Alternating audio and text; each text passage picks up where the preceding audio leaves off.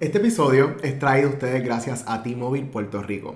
Si ustedes me siguen en las redes sociales ya hace algún tiempo, se han dado cuenta que nosotros publicamos absolutamente todo ahí al momento y al instante.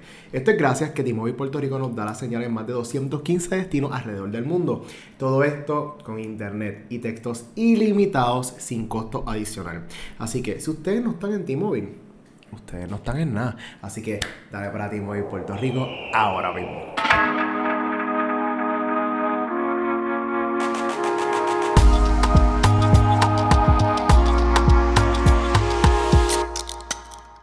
Bienvenido a otro episodio de Cuenta tu Camino Podcast. Por Camino al Norte le habla Dani. Y antes de comenzar a dialogar con la persona invitada de hoy, que yo estoy bien seguro que le va a encantar a todo el mundo acá, quiero dejarles saber algo bien importante porque me lo han escrito un poco en las redes sociales y en los comentarios de YouTube. Ustedes se han dado cuenta que ninguna entrevista hasta ahora ha sido en un espacio condicionado. No es este típico podcast que hay un cuartito con un neón en la parte de atrás ni nada de estas cosas. No es que eso no vaya a pasar, ojalá pase en algún momento cuando me dé los chavos para el neón. Mientras tanto, los espacios han sido en diferentes lugares. Todo esto es porque yo hoy hasta ahora estoy velando no por mi comodidad, sino por la comodidad de la persona invitada. ¿Por qué? Porque, por ejemplo, un día como hoy, estamos en la cocina de mami. Sí, en la de mami, así que lo que van a estar viendo, estamos en casa de mami. Y es porque la persona que estamos invitando el día de hoy a esta entrevista es un chef. Y qué mejor que hacer una entrevista cocinando. De igual forma, con las otras personas invitadas, eh, el primer, una de las primeras entrevistas fue con Carlos en Medellín, la segunda entrevista fue en el restaurante de Joshua Murphy en Dolce Salao. Es porque estamos buscando que los lugares sean en sus lugares, en sus espacios, para así que las personas pues se sientan súper cómodas en el proceso.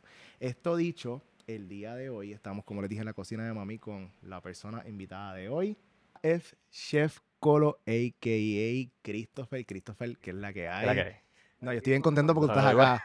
y yo estoy bien contento porque aquí yo veo un montón de cosas para comer. Hay alguito, hay alguito. No, no, no. Yo, de verdad, ojalá todas las entrevistas fuesen como esta. Bueno, pero vamos a trabajar, pues, bueno, un truque se debe estar cocinando por ahí después, después de esto, a ver. Me encantan las entrevistas así. Yo estoy mirando hasta la cámara. Me encantan las entrevistas así. Mira, chef, de verdad, gracias por estar aquí con nosotros el día de hoy. Es un honor. Eh, lo que yo quiero el día de hoy es tener una conversación bien bonita contigo y que las personas pues, puedan conocerte un poquito más. Eh, yo creo que para empezar a conocernos, yo creo que hay que primero preguntarnos o olvidarnos del término chef. Vamos a sí, esto del chef al lado y vamos a primero hablar de Christopher. ¿Quién es Christopher? Yo quiero que me hables y le demos bien para atrás acá a, la historia tuya. Ya, ok, vamos a ver. Pues Christopher soy yo, Christopher Santiago Figueroa. Este, nací y criado en el residencial Luis Lloren Torres. Para aquellos que no saben y se están enterando ahora, este, soy el tercero de cuatro hijos que, ¿verdad? que sabemos que están. Porque hay dos o tres que nos hemos enterado que somos más hermanos, pero eso es otra. No sé si se podía decir. Se puede decir todo lo que tú quieras. Esto está muy bien. Este, nada, mano, este, un adicto a la cocina. No hay más, no, eso es todo. O sea, tu historia se reduce a adicción a la cocina. Sí, porque mira que trataba otras cosas y, no, era, no, era, no era, no era, Ok, pues sí, la adicción a la cocina es como que el tema principal acá, vamos a hablar sobre eso. ¿En qué momento a ti la cocina te llamó? O sea, porque yo creo que la cocina es un arte. O sea, y el arte llama a uno. O sea, hay gente que nace con un talento innato, hay personas que simplemente lo desarrollan en el proceso. ¿Cuándo fue ese momento en el que tú estabas ahí dándole a la cuchara a un caldero y dijiste, ok, este es el momento en el que yo siento que realmente esto es lo mío? Pues cada vez que a mí me hacen esa pregunta, usualmente esperan que saquen los violines y hagan una historia triste o sé yo, pero la historia detrás de, de quién es, quién soy yo, quién es Chef Colo, este, mi mamá es madre soltera, siempre lo fue. Entonces, yo estaba en cuarto año. Yo necesitaba pagar cuotas de, cuarto año, que si el traje del prom, etc. Este pana a mí me dice, eh, hay una plaza de lavaplatos, ¿tú la quieres? Yo antes de eso trabajaba de bagel en supermercado, mi papá este, tenía car watch, o sea que yo siempre me las buscaba, pero ese era como un trabajo legit, como que era ponchando, yo tenía mi cheque, cada, era semanal para aquel entonces, y yo le dije, mira, sí, vamos para allá empiezo de lavaplatos, literalmente en dos semanas los planes que yo tenía para mi vida se fueron por el, por el inodoro por abajo, porque no, no fue nada de lo que yo pensé que iba a ser. So, de lavaplatos, brinqué para pa cocinero. Y enme aquí el día de hoy. Han pasado un par de cositas entre medio, pero... Pues vamos a hablar de esas cositas entre medio. Y realmente quiero hablar de estas cosas entre medio porque eh, para quienes me siguen en las redes sociales ya hace un tiempo saben que yo trabajo, ¿verdad? Indirecta y directamente dentro de lo que es el ambiente gastronómico con barra y con restaurante. La mayoría de mis clientes son así. Y yo he visto historias como esta, donde el dishwasher me termina siendo cocinero y conozco hasta que terminan siendo jefes de cocina. Y de momento es, es que es bien interesante porque yo he estado inclusive en esos procesos de entrevista, donde cuando estamos entrevistando a esta persona que tiene este reguero de estudios, ah, yo soy su chef de tal sitio, soy chef de otro sitio. De momento tenemos este dishwasher que no lo estudió, pero ese dishwasher tiene el ojo bien puesto en la cocina, lo tiene allí, está mirando absolutamente todo. Casualmente, y en varias ocasiones en donde yo he sido testigo, ese dishwasher termina teniendo el puesto del sous chef y el sous chef no está, se fue a otro espacio. Eh, so, de momento que me vengas a contar que esto realmente empezó de esta forma, es un poco hasta nostálgico porque le da un poco de, de, de vamos a utilizar un término religioso, fe a- al Sí, sí, proceso claro. de, de crecimiento. Sí, ¿Cómo fue entonces eso de que tú entraste de dishwasher? ¿Cómo te subieron entonces a, a cocinero? ¿Qué, ¿Qué fue lo que tú tuviste que hacer para que eso pasara? básicamente, en aquel entonces, 2003, 2004, estaba esta costumbre de que... Por, Ha llovido. Ha llo- ha llovido, ha llovido.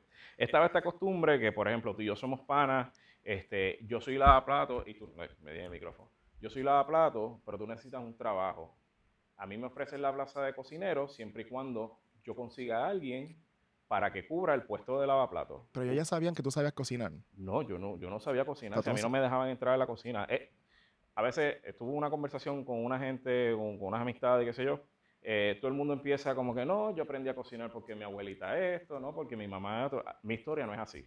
O sea, a mí mi mamá no me dejaba entrar a la cocina por, por X y razón, más, más por protegerme, porque nosotros éramos cuatro normales en casa. So, había que, ella tenía que estar como que sola, como que mira, quédate allá, te me vas a quemar. Eh, por contarte una, una anécdota que estaba hablando con mami la semana pasada, yo como mucho, o sea, literalmente, se lo he dicho por ahí, ese es mi superpoder. Y mami le cuenta cuando tiene la, la- la- oportunidad a todo el mundo, eh, yo tenía un hambre y yo, jode que jode, jode que jode. Y, yo y mami me dice, mira nene, toma, cómete, cómete esto, aquí está el pollo. El pollo estaba crudo. Pues yo, chamaquito al fin, pues yo cogí el pollo. Y ella, mira, ¿qué tú haces? ¿Qué siento de lo otro? Yo le había pegado un ñaki ya al pollo crudo. Entonces, así era la, así era la cosa que no me dejaba entrar a la cocina. Entonces, de parte, por parte de abuela, eh, son estas eh, señoras que eran bien estrictas en la cocina. La cocina es de las mujeres, los hombres son otra cosa. O sea, que de ningún lado, de ni madre paterna ni, ni materna, como que tenía esa oportunidad de hacerlo. So, entonces, eh, yo quería hacer otras cosas, que yo sé que no me lo has preguntado, pero yo te lo voy a decir. Yo quería estudiar mecánica de aviación, yo quería estudiar algo que tenga que ver con leyes, eh, abogado, etcétera. Vamos a hacer un thank Sí, you. sí, thank dale, you. dale, ¿Por, thank por thank you, thank qué? O sea, vamos a poner entonces la cocina un momento a un lado. Abogado, leyes, mecánica de aviación, son cosas que están como, ¿verdad? Son, son polos super, super- superopuestos no, entre ellos y hacia la misma cocina. ¿Qué te llamaba de eso ya? Bueno, de la mecánica de aviación, para qué entonces, no sé si ahora, porque yo de verdad me desligué por completo de eso, yo no sé absolutamente nada, a duras penas sé nadar, so, cosas que tengas que volar, pues menos todavía. Eh, para qué entonces pagaban muy bien. O sea, tú estudiabas mecánica de aviación, tú tenías una purrucha de chavo y eso era lo que yo veía, eso es lo que yo quería, dinero. Que no se te juzga, porque al final del día Sí, no, no, hay, pero que, hay, que, hay que comer. Si, si tú supieras que yo era dinero para ayudar a la mami, para esto, porque yo no me. Yo siempre he sido así, como que yo me pongo lo mismo. hasta Había no que se- comer. Había que comer, exactamente. Entonces, la parte de leyes tenía que ver un poco con esta área de Lloren Torres, de lo que pasaba en el caserío. Eh, Es un esfuerzo sí, comunitario. eh, ajá. eh, sí, yo veía cosas malas, pero veía malas de los dos lados, tanto de la ley como de- del bajo mundo. claro. Entonces yo decía, mano, aquí tiene que haber como que un intermediario como que para discernir, mira, esto, pues, esto es así y esto no. claro. Y esa era mi, mi misión en aquel entonces y por eso yo quería estudiar este, ni que, ni que leyes. No, pero eh, espérate, vamos, eso está, eso está bien interesante y creo que de momento también esto puede como que hasta reflejarse en lo que hoy ahora está haciendo. Que, by the way, si ustedes no siguen a Chef Colo en las redes sociales, en estos días estuviste eh, haciendo esfuerzos comunitarios y creo que estás haciendo esfuerzos comunitarios mensualmente. So, bien interesante porque no tuviste que estudiar leyes para de momento dive in en la comunidad y hacer un esfuerzo. Pero eso son cosas que tú aprendes ya de grande. O sea, Claro. uno a veces se, se frustra, o sea, que me pasó a mí, eh, contra, no logré hacer esto porque yo quería hacer lo otro. O sea, indirectamente terminé haciendo todo lo que yo quería hacer. O sea, yo quería estar envuelto en, la comunidad, yo quería estar envuelto con, eh, con un cierto nicho de personas que, que por ejemplo, de diversidad funcional, que diversidad funcional, pues, eh, ADD, este, síndrome Down, como que hay un montón de, de, de, cosas que incluyen a esa comunidad. Lo cual especifico y explico que es una comunidad olvidada. O sea, eh, eh, para mí es devastador, o sea, que, que, que, tengan a esos nenes como que nenes, ya jóvenes adultos, muchos de ellos, y no se le da la atención que se supone. No, no, y, y, aparte de los de síndrome Down, muchas otras comunidades están iguales. Eh, o sea, yo creo que, que es, es, bien puntual síndrome Down, más, más por consiguiente, eh, también hay muchos otros esfuerzos dentro de muchos otros espacios que, que bien interesante seguir impactando. Eh, nosotros yo tengo muchas experiencias con personas con síndrome Down también eh, y, y, realmente soy fiel testigo de, de, que realmente necesitan demasiado. So, qué nice que también le hayas puesto el ojo también a estos espacios y que no solamente pensemos en nosotros y en, y en nuestros procesos, sino que realmente estemos también impactando otros espacios por acá. Ok, pues eh, entonces hablamos de lo de leyes, hablamos de lo de aviación. Ahora vamos a darle un poquito otra vez, un poquito más para atrás de nuevo. ¿Cuándo fue ese momento de la cocina? O sea, cuando ¿Tú estudiaste esto? ¿Tú estudiaste chef? Yo estudié eso y es una pregunta que, que, da mucha gracia y esto sí lo ve algún joven que se haya dropeado y está frustrado porque se dropeó una vez. Este que está aquí es un desertor universitario. Yo me dropeé como cinco, como cinco veces. O sea, yo llevo terminando. Gracias, Luis. Mira, yo llevo terminando un bachillerato desde que, desde que salí de high school, 2004, hasta después de María. Fue que yo vine a terminar el bachillerato por, por prioridades. Para mí mi prioridad era tener dinero, trabajar, trabajar, trabajar, trabajar. Eh, sé que no me lo preguntaste, pero esto va de la mano a ese comentario. Eh, lo que me hace a mí terminar el bachillerato es, yo tenía estos panas que eh, unos más que otros cocinábamos más, pero siempre se le daba la posición al que tenía el grado. Entonces, no importa que todos son, o sea, yo trabajo con un montón, trabajé con un montón de, caballos, por así decir.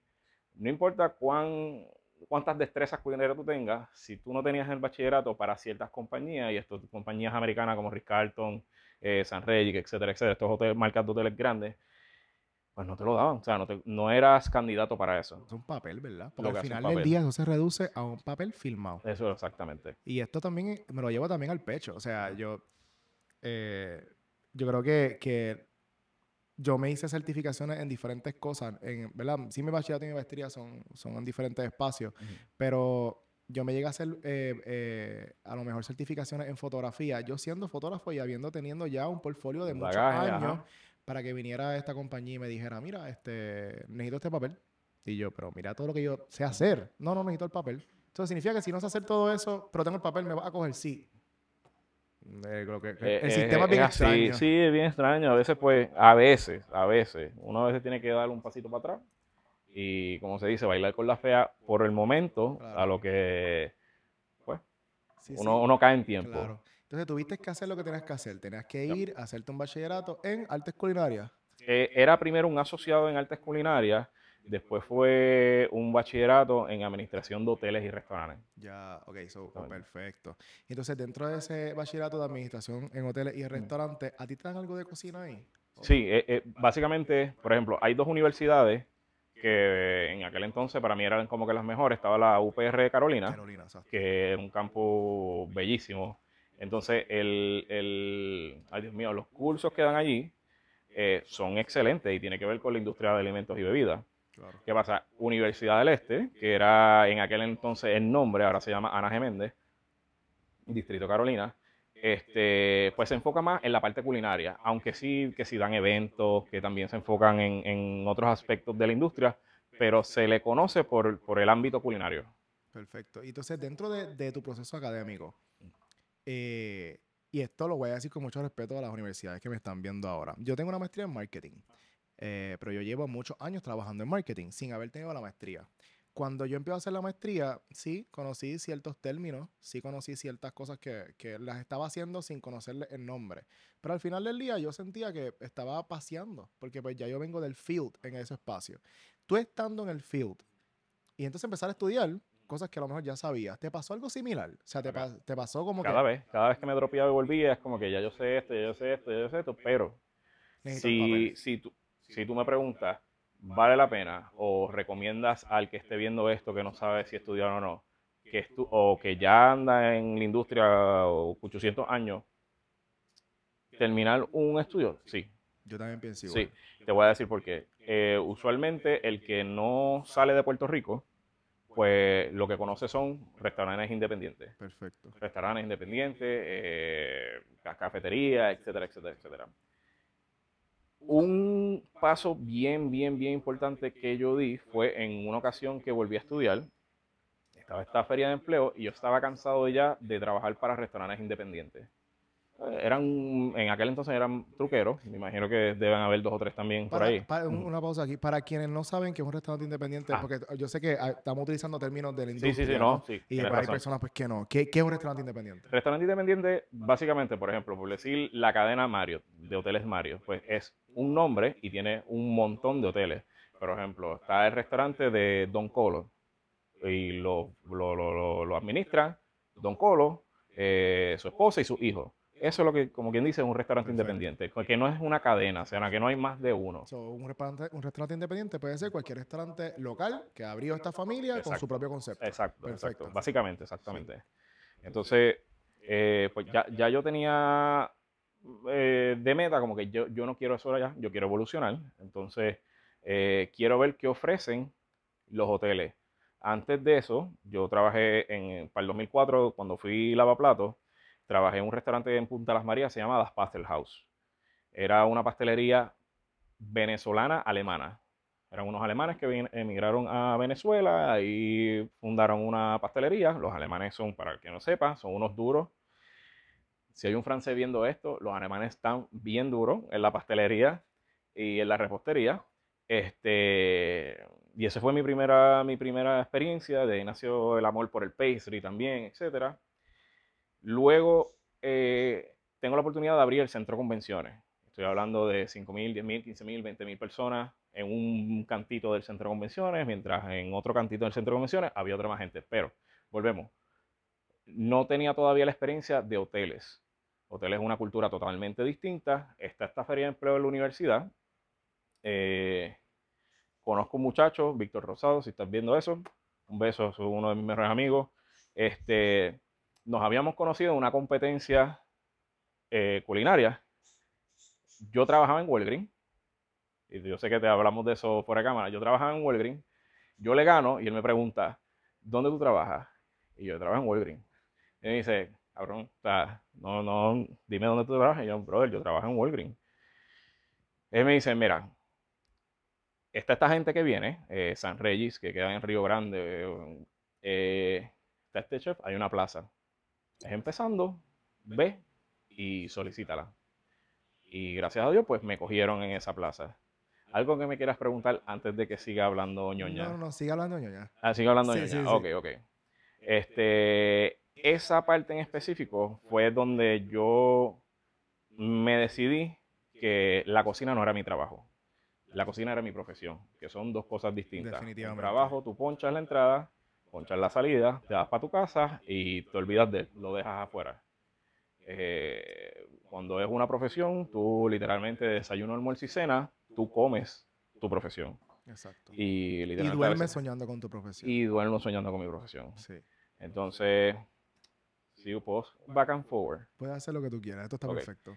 ¿Te acuerdas que te comenté que yo estudié farmacia? Sí. Yo estudié farmacia porque yo tuve una mala experiencia. Ajá. Ah, Hay un Ajá. tenki ahí. Ah, espérate, tenki, espérate, otro tenki, porque estábamos, tenki. estábamos hablando primero lo de aviación, Mm. estábamos hablando, eh, ¿cuál era el otro? Eh, leyes. Leyes. Pero no hablamos de farmacia aquí en el podcast. Ajá. Ah, No, empe- vamos, va- espérate, vamos, vamos a sí, ir vamos step by atrás, step. Perdonen. Que no, no hay problema, esto es así la naturaleza de, de Pero yo puedo empezar a cocinar. Puedes empezar a Ah, cocinar. sí, está bien, está bien. perfecto. que es Otto Tenki. Él va a estar el día de hoy cocinando mientras habla. Sí, sí, sí, sí. Eh, sí. Antes de ir darle para atrás a lo académico y antes de darle para atrás a otra pregunta, antes de que se me olvidara, vamos a hablar, ¿verdad? Vamos a tomarnos el tiempo de explicarnos qué es lo que tú estás haciendo aquí el día de hoy. Ah, ok. Yo traje tres platos que para mí son como que bien significativos. Este, y probablemente ninguno tenga coalición una con la otra o, o- o Sí, sí. whatever, pero para mí sí. Entonces, el Que si para ti lo tiene, para los demás tienen que Sí, tenerlo. bueno, sí, pues cuando lo prueben lo van a entender. Exacto. El primer plato que vamos a estar haciendo es un arroz con jengibre. Este plato es- era un, un- un side dish, lo que le dicen, un acompañante de un plato en el restaurante este de San Reyes. Había un restaurante en específico eh, que era fine dining. Para los que no saben qué es fine dining, es un tipo, es un estilo de restaurante donde es todo más sofisticado, un poquito más. eh, cada receta lleva una elaboración más compleja que, que, pues en otro tipo de restaurantes. Anyway, está este francés que se casa con una coreana, creo que es, con una asiática, y hace esta fusión de francés asiático.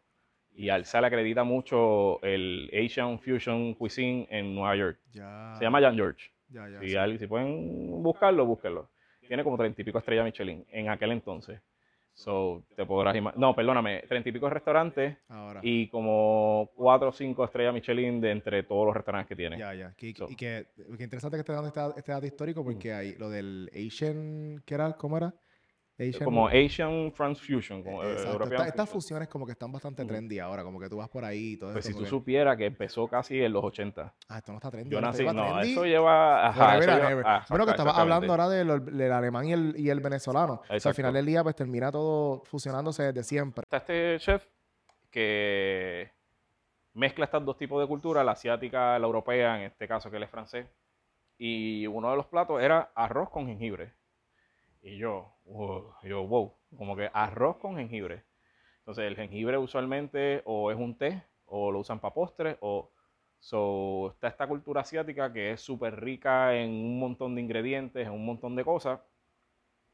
Y una preparación súper sencilla. O sea, aceite, jengibre, caldo de pollo y arroz. En este caso, pues yo le hago mi, mi- una variación zángana. Y el resultado es, la gente que lo prueba dice, wow, o sea, como cuatro ingredientes puede saber tan rico. Y esto, esto tú lo aprendiste en el hotel. En el hotel. En el En hotel. el de, hotel. Este, de hecho, yo ni, eh, ni me tocaba hacer esta preparación. Esta era otra persona que en su estación le tocaba hacer esto. Y la primera vez que lo probé, yo decía, mano, no, esto, o sea, esto tiene que ir para mi repertorio sí o sí. Claro. So, entonces, esto realmente, esto que estás haciendo ahora, con lo que estás empezando a cocinar hoy, porque sé que hay diferentes cosas que vas a estar trabajando, esto representa como que el inicio de, de o verdad, pienso yo, de, descu- de, de descubrir, ¿no? Descubrir, diantre, esto me encanta, estoy en esta posición, estoy probando cosas nuevas, o sea, ¿verdad? ¿Esto es más o menos lo que representa o me equivoco? No, no, sí, sí. De hecho, te, te quieres reír. Vamos ¿Te ya. acuerdas del back and forward? Sí. Yo soy músico, o era músico en aquel entonces. Ustedes están viendo esto. O sea, yo tengo que mirar a la cámara y decirle, porque piloto, leyes, farmacia, que vaya, güey, no hemos regresado para atrás. Esta, esta entrevista, va- tú lo vas a ver que van a mucho para atrás y para adelante. Pero, este, músico también, ¿de dónde salió esto? Entonces, eh, mi señora madre era una madre que tenía una visión. Entonces, ella, súper protectora, demasiado, para mi gusto, por así decirlo. Entonces, ella necesitaba ver en qué cosas no podía como que involucrar que no termináramos en el bajo mundo, o en el punto, o, en- o haciendo cosas que no debían. Eh, para aquel entonces, creo que para la administración de fulano de tal, creó una corporación de las artes musicales. Se llamaba eh, POSHU, esas eran las siglas, P-O-S-G-U, whatever. Es Programa de Orquesta Sinfónica de los Residenciales, eh, Programa de Orquesta Sinfónica Juvenil de los Residenciales Públicos. El piloto lo hacen en Llorén Torres. Entonces son unas clases de música que las, las clases como tal se acababan a las tres y media, la de la escuela normal, y de tres y media a seis y media daban clases de música. Entonces mi mamá vio la oportunidad y dice, aquí es que ustedes van a estar, punto y se acabó. Y hasta tuvimos eh, años, o sea, años, años, hasta cuarto año yo todavía tocaba. Ahí ¿Y qué, to- toca- qué estabas tocando ahí? eh, yo tocaba fagot y trompetas. Para los que no sepan que están escuchando y no están viendo en YouTube, fagot es un instrumento súper viejo. Eh, si han escuchado la canción del Chavo del Ocho, ese instrumento es el que hace ese sonido. Eh, entonces trompeta, entonces mi hermano, uno de mis hermanos toca cello, otro de mis hermanitos tocó violín y trompeta, y ahí es que conozco a mi esposa en ese mismo programa, y ella toca cello también. O sea, tú conociste a tu esposa en este programa de música. Ajá. Significa que tu esposa también es música. Eh, sí, Eh, ¿Y que toca ella? eh, cello y flauta. Y yo. Oh, O sea, la música la unió. No, no me, no me, no me escuchaste. linda. Ok, ok. El arte realmente une a la gente. Mira, y voy a sacar a mi psicóloga para hacer un momento porque Sí, es, dale, es dale. inevitable. Eh, me parece interesante que tu mamá te esté metiendo dentro de estos tipos de actividades porque me mencionaste que eras sobreprotectora y que no Mm. quería que se desviara a Mm, otros espacios mm. que no eran obviamente pues tan... Eh, ahí hay realmente un miedo como internalizado de que, ok, vivimos en este espacio y es que tengo que proteger los demás.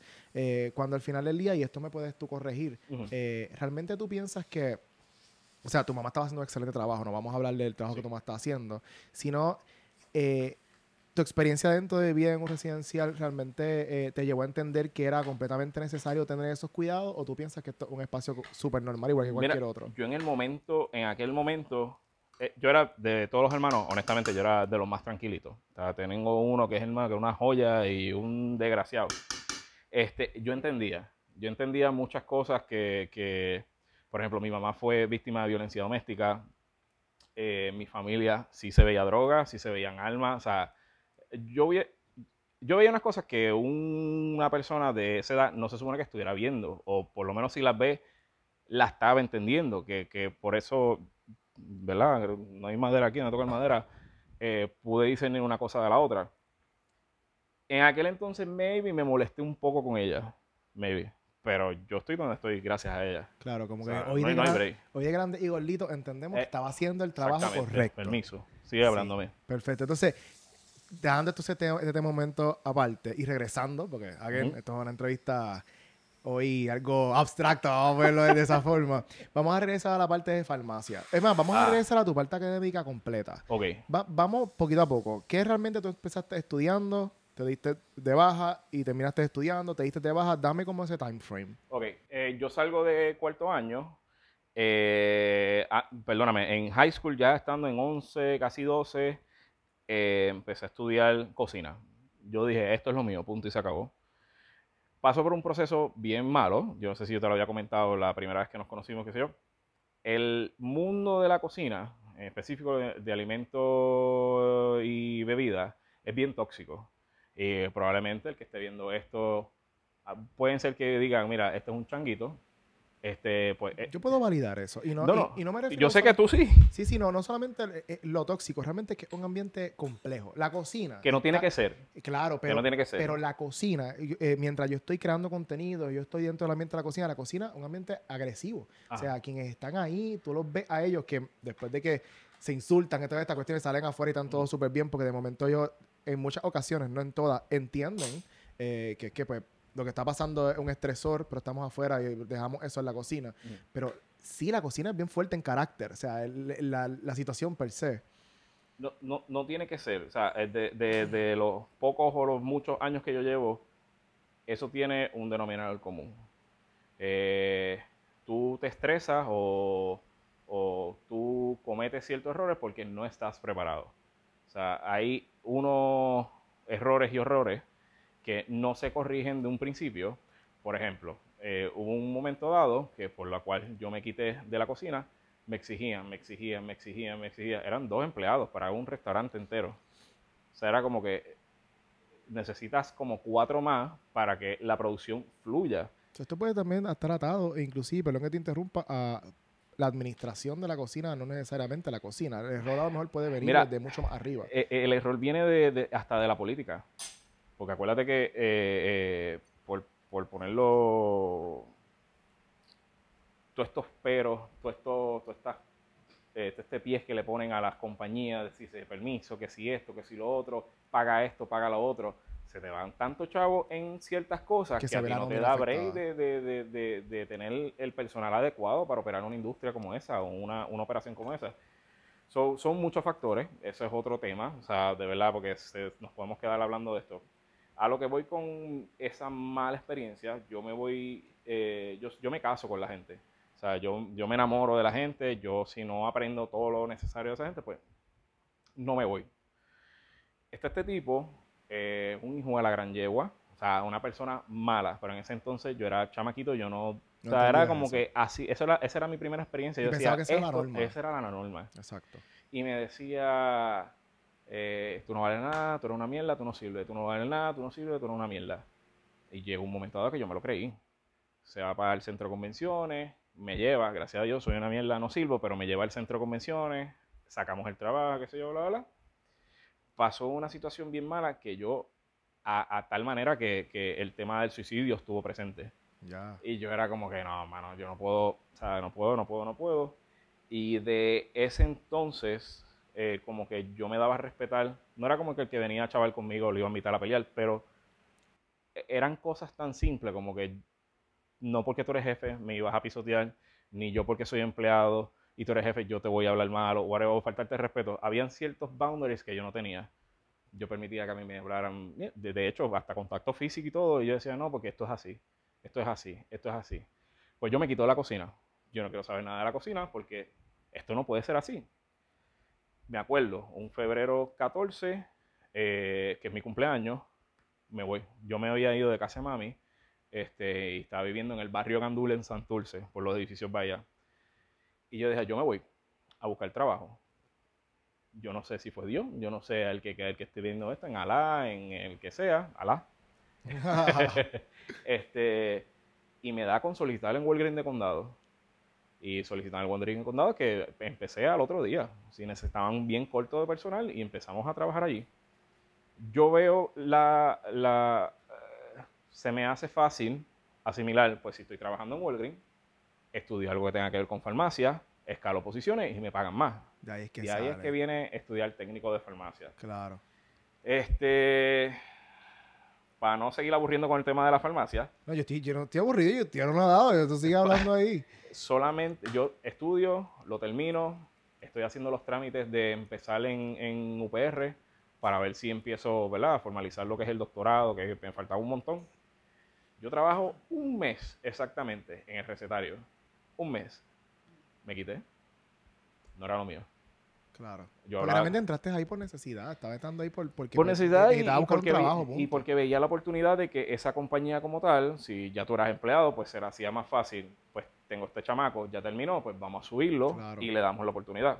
Esto de los chefs, y perdón que te interrumpa, es que me quedé pensando en eso. Eh, esta percepción que tú tienes de la cocina me parece bien interesante porque también, again, dentro de lo que es eh, la experiencia que yo he tenido viendo a los chefs, la mayoría de ellos tienen esta actitud, no estoy hablando, ¿verdad? De ti, estoy hablando no, no, tienen una actitud como de prepotencia o de fuerza en carácter o de momento es como que es difícil inclusive hablarle. Pero y si de momento es que todos están expuestos a, a esto, o la mayoría de ellos, ¿no? Porque así como estamos hablando eh, Basofia de restaurantes, hay mm. restaurantes que son excelentes y que son bien buenos y que tratan a sus empleados muy mm. bien. Este, como que de momento siento que a lo mejor puede ser que esta actitud venga atada de sus experiencias en su crecimiento y en ese camino pues que ellos han tenido de, de ok, empecé desde aquí y lo, ¿verdad? Lo, lo, difícil que ha sido el trato desde la administración a lo que son ellos y que ellos han tenido que ponerse este caparazón De, de, ok, tengo que salirte así para que me respeten, ¿no? ¿Tú sientes que el, el trabajo de un chef eh, y no en Puerto Rico, sino como que overall no, no, no tiene el respeto que se supone. No, no lo tiene, primero que nada, no, no lo tiene. Eh, a mí, a mí en, en Reyes conocí un chef gringo y, yo estaba así, bien ajorado. Ah, que otro, no, que no había terminado mi preparación, que creo que era despedido, Navidad, al otro día, estábamos arrollados. Y el don, o sea, parecía sacado de una película de Kung Fu. Me dice, chef, nuestra profesión no es una profesión, o sea, nosotros no estamos haciendo una operación de corazón abierto. We just making food. That's it. Y yo me quedé así, yo, Es muy interesante, ¿verdad? Y decía, no dijo más nada. Y yo me quedé bruto. Y eso siempre me, me, acuerdo. Siempre, siempre, siempre. Eso fue en, Río Grande. Entonces a mí no me cabe en la cabeza que un ser que esté detrás de unos sartenes, que sí, que el calor, que el roche, qué sé yo, esté tan encojonado y haga comida. O sea, pues no me digas que tú cocinas con amor. Si tú estás en O sea, si por esa boca lo que sabes son serpientes y culebras. Claro. Eso tiene que ver un montón de cosas, el servicio, la gente que entra, este, es un montón de factores que de verdad necesitas más de un eh, eh, o sea, de, una persona que haya pasado por eso para entender una operación como tal. Perfecto. Pero sí, tiene que ver con un montón de cosas entonces estudiaste farmacia porque eh, estuviste en Walgreens y toda esta historia. Llegaste a intentar estudiar lo de avión y llegar. Ah, eso, simplemente eran ideas. Sí, eso, eso murió tan pronto entré a la cocina. Perfecto. Entonces, ¿cuándo fue ese momento? Porque eh, por ejemplo, en mi caso, yo, yo como creador de contenido, como fotógrafo, eh, ahora, como todo lo que hago en marketing, hay un momento que realmente define, valga redundancia, ese momento en el que uno dice, yo soy esto de aquí en adelante. Yo sé que pues, la- siendo, siendo, siendo chef, uno, uno es un proceso, ¿no? Uno empieza, como me mencionaste, dishwasher, después cocinero, su chef y termina siendo chef. ¿Qué momento dentro de tu camino fue ese momento que tú dijiste, hoy soy chef? Eh, bueno, en la... Para los de la industria, específicamente los que tienen que ver con cocina, es un tema un chin delicado. Tengo miedo. Eh, sí, pero lo que pasa es que tú dices chef y no es saber cocinar. Tú necesitas saber de números, tú necesitas saber de, de liderazgo, tú Claro. necesitas saber no tan solo de cocina caliente o cocina salada, tú necesitas saber hacer postres también. So, El chef necesita Ahora- hacer muchas cosas. ¿Ah? El chef hace muchas cosas, inclusive los restaurantes, la mayoría de los que manejo, el chef casi nunca está cocinando. Es el Eh, subchef y todos los demás. El chef está haciendo inventario, está verificando que todo esté bien, inclusive echándole el ojito por encima si salió.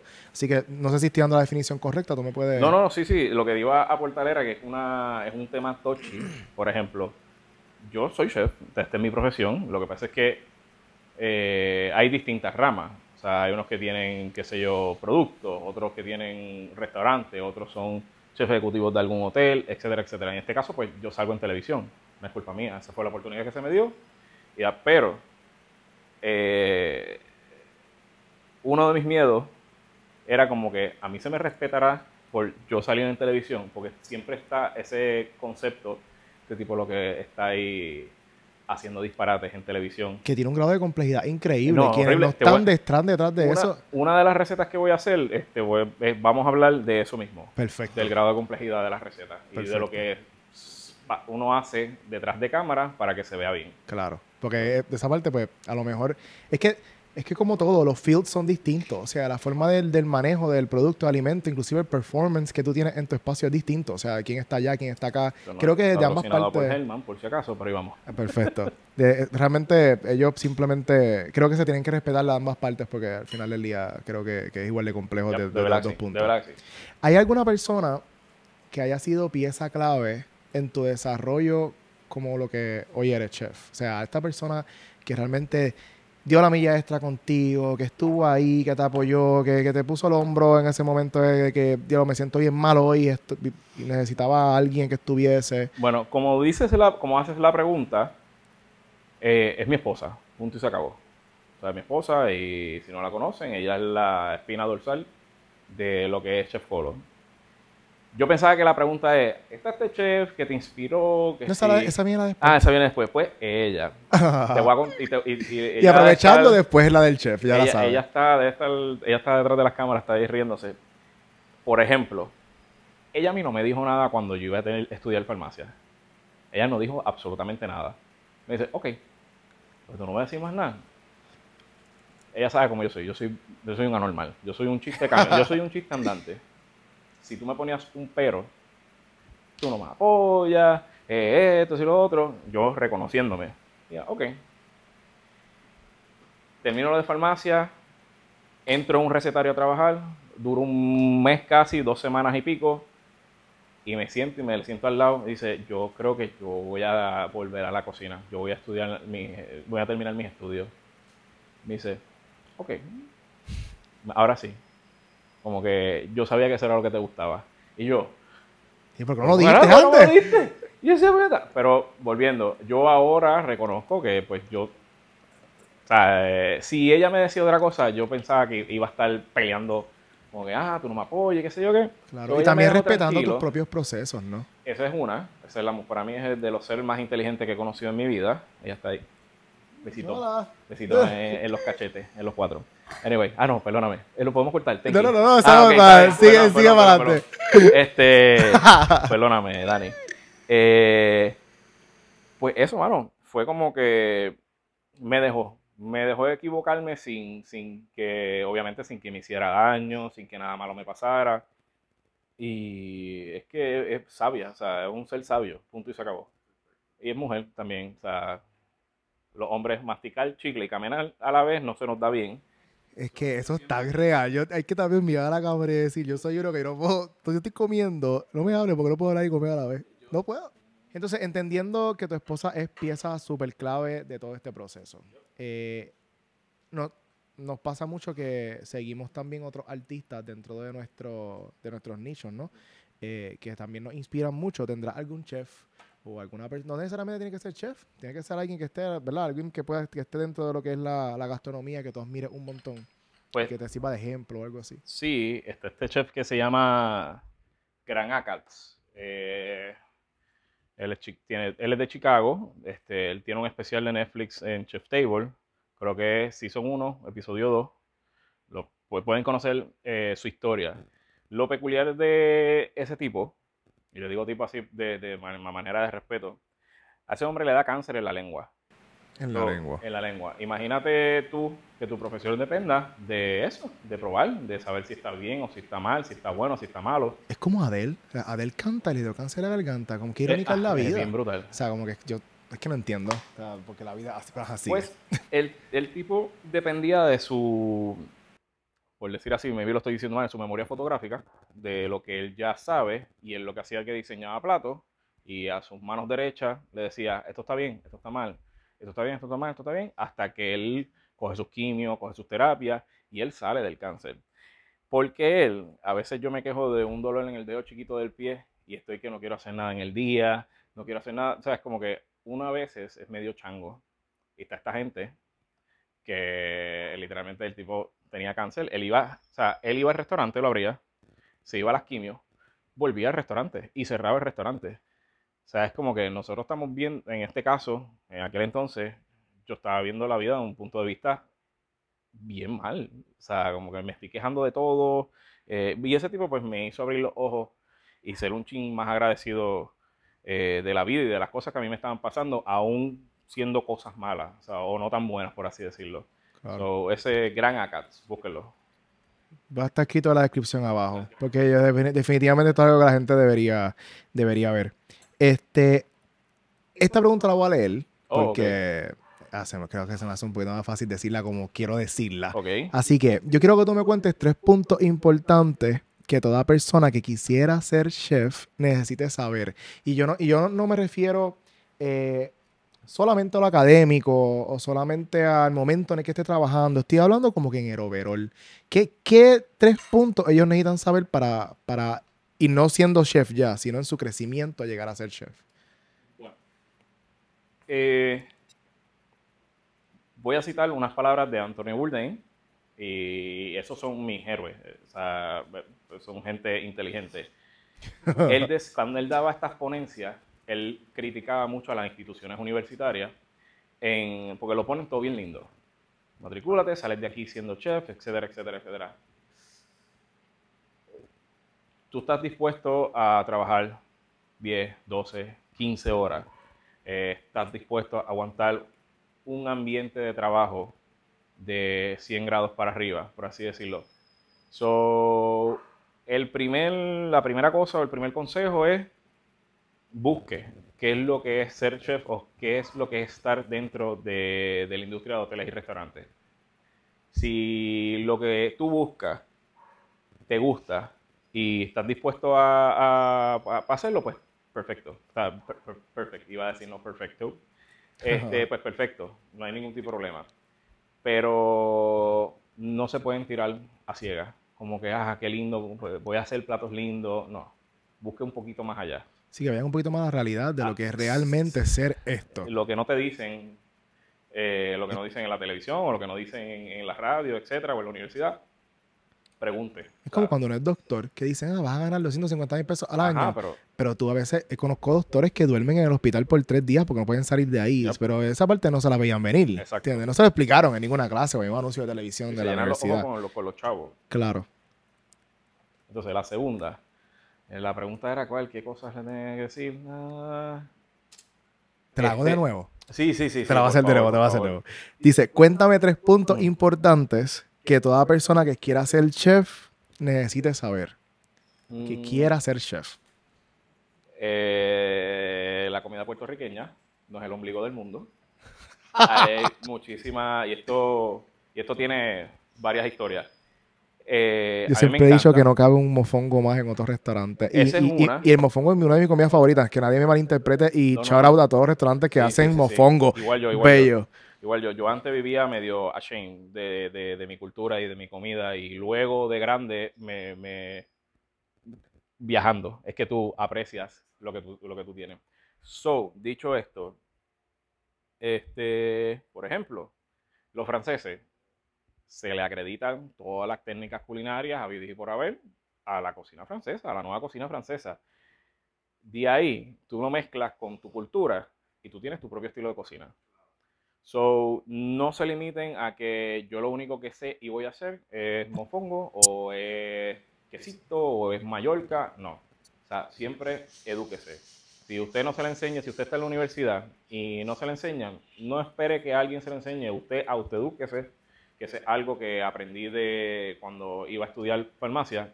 Lo que son los doctores y toda esta gente que están en esa rama, siempre están en constante auto, o sea, en- cogiendo clases, mirando las cosas que han salido nuevas. Y en la cocina salen muchas cosas nuevas todos Siempre. los días. Y si no, o sea, es imposible tú aprender todas las culturas y todas las comidas de todo el mundo. So, siempre va a haber algo que tú no vas a saber. Siempre, siempre. No hay, no hay, no hay otra. Este, ¿qué más? ¿Qué más? ¿Qué más? ¿Qué más? ¿Qué más?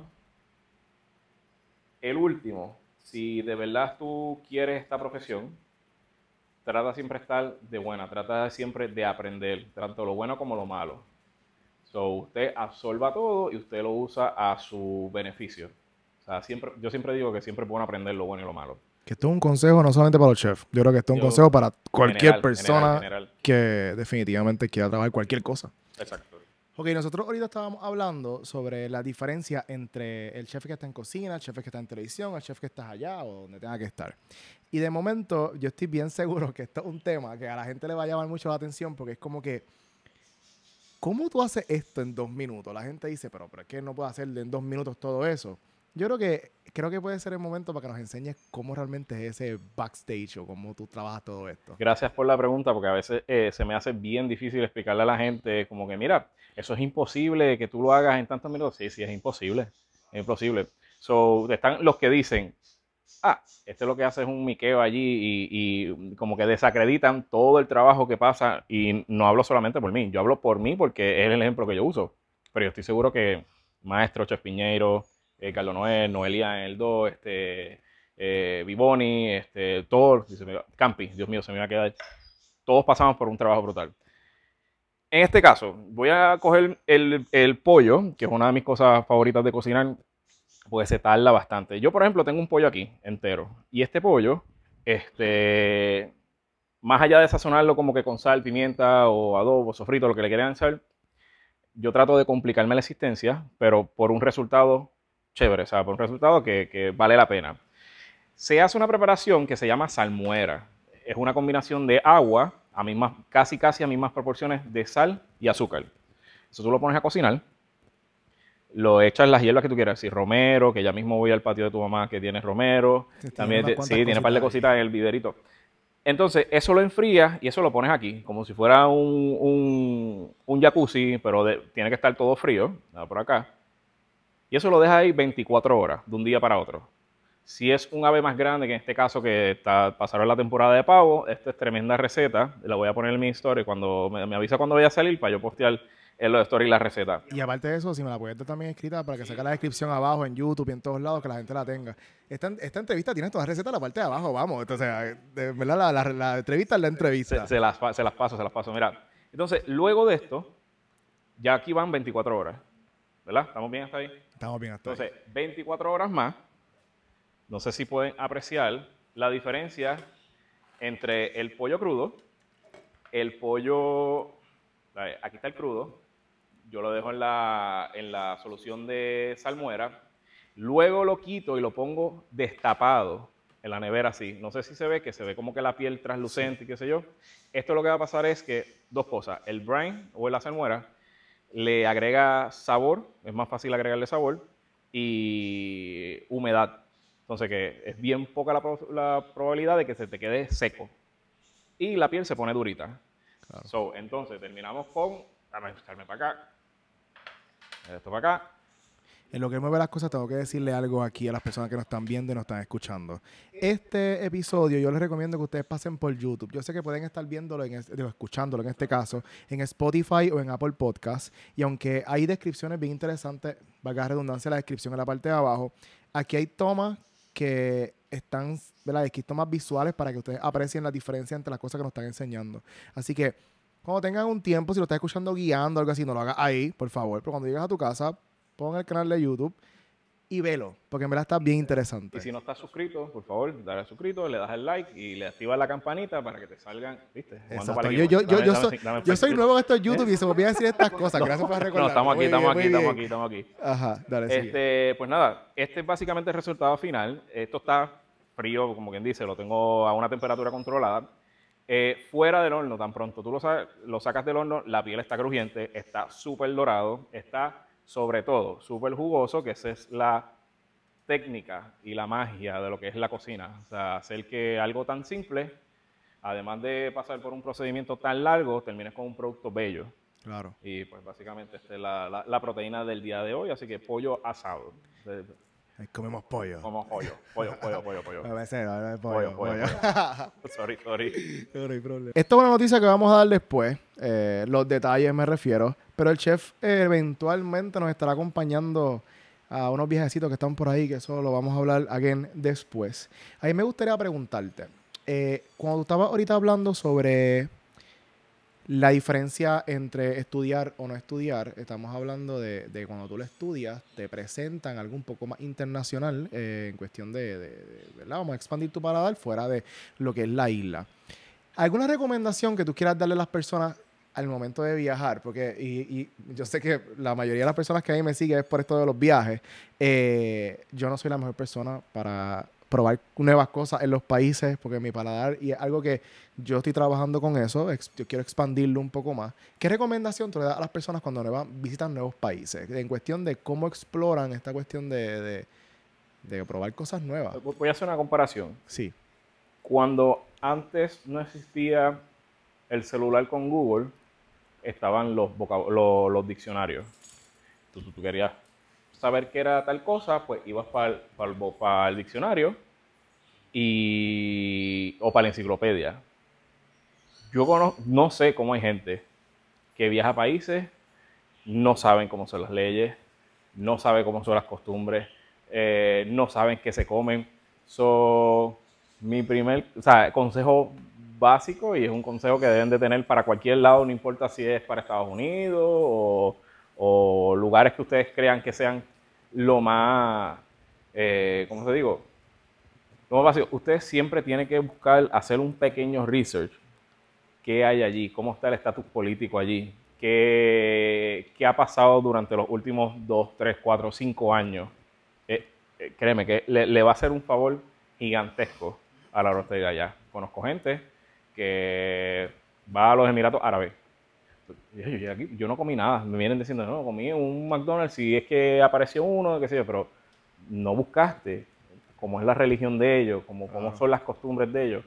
So, ese es el, el consejo que digo, no cometan ese error. Claro, No lo y- y esto es algo que pasa muchísimo. En la experiencia que yo tengo con los viajes grupales y todas estas cuestiones, cuando las personas llegan, yo los veo siempre buscando lo safe. Como que, "Ay, mira un McDonald's, o mira un hamburger, o mira un steak. Ok, sí. eh, está bien que nosotros, porque nosotros como seres humanos siempre a veces, muchas veces, ¿verdad? Buscamos estar cómodos dentro de nuestros procesos. Pero yo creo que la gastronomía es algo que debe experimentarse. Y los países no solamente se conocen por la, la Torre Eiffel Sí, o te iba por a el decir. Coliseo Romano la, en la gastronomía en la comida es que tú puedes encontrar inclusive la cultura, la religión, la personalidad. O sea, creo que cuando tú tienes esta experiencia de inmersión a la comida del país es cuando realmente tú empiezas a conocer esto. Exacto. Eh, y lo muy bien. ¿Cómo? Lo dijiste muy bien. No, no lo dije. No, lo dijiste muy bien, te Ah, quedó o sea, brutal. Es perfecta ahí. Mira, entonces, eh, yo quiero que olvidemos un momento y esta pregunta, otra de las preguntas que yo voy a leer también, porque pues quiero hacerla así específica. Yo creo que nos olvidemos un momento de nuevo del trabajo. Va el trabajo, va los medios y va lo que, que, ¿verdad? Porque esto al final del día está saliendo en los medios, pero yo creo que esto no esté pensado en qué tenemos que decir y qué no, que sea algo como que bien íntimo. ¿Qué tipo de comida? Porque sabemos que hay dentro de la gastronomía y dentro de, de- de las comidas alrededor del mundo hay muchas, muchas vertientes y mucha, mucha variedad, ¿no? ¿Qué tipo de comida a ti te define? O sea, eh, no, no, sí, sí, yo, y creo que una vez te lo hice eh, backstage, cuando la primera vez que nos conocimos, y se me quedó en la mente la contestación, y por eso es que quiero volver a hacértela, no para que me contesten lo mismo, es para que realmente ahora vayas, a, le de- vayas como que a internalizar un poco más y a tener este momento de introspección. Es porque eh, creo que cuando uno a veces cocina algo, uno puede cocinarlo mil veces y las mil veces te gusta. Y te gusta no solamente el sabor, las texturas o los colores, también te gusta la procedencia, te gusta la historia de lo que tiene eso. Y que cuando tú lo cocinas y tú lo entregas, tú dices, mano, esto lo hice yo. Esto es algo que, que me gusta y, me lo disfruto. ¿Qué plato define a Chef Cole? Uy, eh, ¿qué plato? Define. Bueno, eh, no sé, algo que no sabía. A mí me encanta la competencia. En un momento dado yo vivía por competencias de cocina, estaba envuelto en ella, etcétera, etcétera. Que es un ambiente bien interesante. Eso está súper cool. Eh, hubo una competencia, hubo varias competencias que hacían como que preguntas para conocer al candidato, ¿verdad? Y una de ellas era cuál es tu plato favorito. Y mi plato favorito o un plato que me define es arroz blanco, huevo frito y ketchup. Oh, no, esperaba esto. Pero, Muy bien. pero para que tú veas, eh, yo sé que dos o tres, o sea, yo en otro momento te puedo decir, ah, caviar, ah, no, que Sí, sí, no, pero no, por eso es que me gusta esta contestación. Está muy buena. Ese plato tiene un, un- un significado inmenso en, en mi vida, en mi carrera, sobre todo en mi vida personal. Eh, como te dije, mi mamá fue madre soltera. Eh, empezamos con bien, bien, bien poco. Yo me acuerdo una vez, comida súper, casi, casi, casi cerca de un huracán. Eh, la comida fue arroz blanco ahumado, un huevo frito, hecho en una de estas hornillitas de esta de, de- con, con, como- con un quemadorcito y ketchup. Esa era la, la- la comida que había por par de semanas. So, a veces cuando nunca pasa, muy rara vez, a veces cuando se me trepan las chuletas, yo pienso en ese plato y yo dije, no, espérate. Eh, yo, yo me tengo que acordar de cómo yo empecé. Claro, O sea, claro. yo empecé con poquito. Y ese es como que mi, mi plato favorito. Y literalmente me lo pones ahora y me, me doy unas alteras y me siento en una esquinita, que nadie me hable, que nadie me moleste. Y ese es mi plato. No, y y, y- y esto sin panificarlo, ¿no? Ni nada por el estilo. Que vaya esta, esta entrevista, aunque no son completamente panificadas, pues yo sí pues hago un listado de cosas que a mí me interesan saber eh, fuera de la panificación, ¿verdad? Te agradezco por esta sinceridad, porque, porque dentro del season hay otros chefs hablando. Eh, y creo que ese momento, cuando uno le pregunta a los chefs cuál es tu plato favorito, creo que es el momento de show off. Y entonces, de momento, tú me vienes con este contexto histórico y tan personal que te lo agradezco mucho porque al final del día, esto es lo que yo al final del día busco, que esa, esa, esa personalidad y, y- Y, y te, y te voy a interrumpir, y no es que sea menos significativo el plato de, de algún otro colega o que el mío sea mejor o el de él sea mejor. Es que, por lo menos, lo que. Lo que. O sea, yo soy así. Yo hablo enredado, yo hablo, yo digo que yo hablo excursivo. O sea, o cuando escribo exclusivo estoy todo corrido, así hablo yo. O sea, eh, pienso unas cosas, las pienso tan rápido, a veces no conecta una cosa con la otra, que hago televisión y dice que me sale bien. Yo creo que, que- que el que está allá arriba pone su mano y hace que las cosas salgan bien. Pero yo trato de ser yo porque yo sé que hay mucha gente, eh, o sea, que tienen ciertos problemas o ciertas eh, vivencias que tal vez tuve yo y a lo mejor dicen, diablo, yo no me atrevo ni a hablar o no me atrevo a, a expresarme por, porque me juzguen, qué sé yo, mira, uno sé cómo uno es. Si, como que si tú no eres aceptado por X o Y persona, pues no es eh, la persona. es problema de la persona, no es problema tuyo. Claro que sí. Y por eso yo soy así medio No, no, y, y, again, te, te, te agradezco mucho esta contestación. Como que mejor no pudo haber sido. Mira, entonces nosotros como artistas, porque again, la cocina es un arte y tú eres el artista de, de- de este proceso. ¿Hay algo que a ti te inspire o que te haga sentir que la musa te llegue en algún... O sea, porque por ejemplo, en mi caso, eh, a mí los nuevos entornos me hacen inspirarme. Por eso viajar para mí es importante. Viajar no solamente es un placer porque me lo disfruto, es que cuando yo voy a un nuevo espacio Claro. y conozco nuevas culturas, nuevas religiones, nuevos idiomas, nueva gastronomía, eh, el lo nuevo a mí me, me- me sorprende y al sorprenderme me inspira. Claro. Eh, esa obviamente es mi experiencia. En el caso tuyo como chef, ¿hay algo que te haga sentir que la musa llegue? O sea, cuando tú realmente estás en este boquete que no puedes salir porque no me siento inspirado, ¿qué te hace sentir inspirado? Mira, a veces esa pregunta va de la mano, a veces cuando necesito temas para hacer alguna receta o tema para hablar en el canal o en mis redes sociales y el que haya visto, o el que me haya visto en el Noticentro al Amanecer, shout out a Noticentro, no lo necesita, shout out a Noticentro al Amanecer en Guapa, yo me distingo mucho de, de todos mis colegas, de mentores, de, o sea, siempre hago cosas de distintos países, Corea, Japón, Perú, México. El fin de todo eso, además de me curo yo mismo haciendo las cosas, es darle opciones a la gente. Que si tú no tienes un ingrediente, no se va a acabar el mundo. En otros países no usan este ingrediente, usan otro y sale la misma, o sea, tienes igual o mejor resultado. Te voy a dar un ejemplo. El pavo. Yo no hice pavo este año en el canal. Yo llevo tres años en el canal, los primeros dos años yo hice pavo, hice este. A mí no me dio la gana de hacer pavo. Por lo caro. Eh, en, en forma de protesta. Porque me parece una soberana falta de respeto, citando a mi amigo Pismaster Luca allá de la manada, que pongan unos precios exorbitantes para una creencia que no es ni de nosotros. ¿no? Claro, O interesante. sea, también es, esto. es como que, ¿por qué pavo? Si el pollo es más barato, sabe más rico, maybe con lo que te, te, te- te cuesta el pavo, te compra como cinco pollos. Lo mismo, tengo un ichu con la papa. Aquí no se da la papa, aquí se da una que otra versión de papa, pero no somos Perú, no somos Latinoamérica, que tienen un 800 mil, iba a decir una palabra que no debía decir, 800 mil variedades de papa este, aquí no se nos da la vianda. Mano, eh, por ejemplo, la ensalada que hicimos, yo no hice ensalada de papa, hice una ensalada de malanga. Punto y se acabó. Que si no hay malanga, yuca. Que si no hay yuca, batata, ñame. Mira, mira mi, mira mi, mi, mi, mi jalto de odio para que entiendan. Una bolsita de papas de colores, violetas, blancas, rojas, cuesta casi 12 pesos. No llega ni a las 2 libras. Con esa cantidad de chavo, ¿tú, tú sabes cuánta vianda tú compras? Sí, y definitivo. comes, qué sé yo, una semana. So, eh, eh, yo trato entre de, de- de esta responsabilidad que tengo, que yo siento que es una responsabilidad, indirectamente, poco a poco, porque tampoco es que le imponga a la gente, si tú no comes orgánico, qué sé yo, tú no estás apoyando. No, no, no. Esto es al, al- al- yo cocino al budget de cada persona. Si tú puedes comprarlo todo orgánico y whatever, whatever, perfecto. Si no, yo te doy varias opciones para que la cosa no se vuelva aburrida en la cocina. Claro.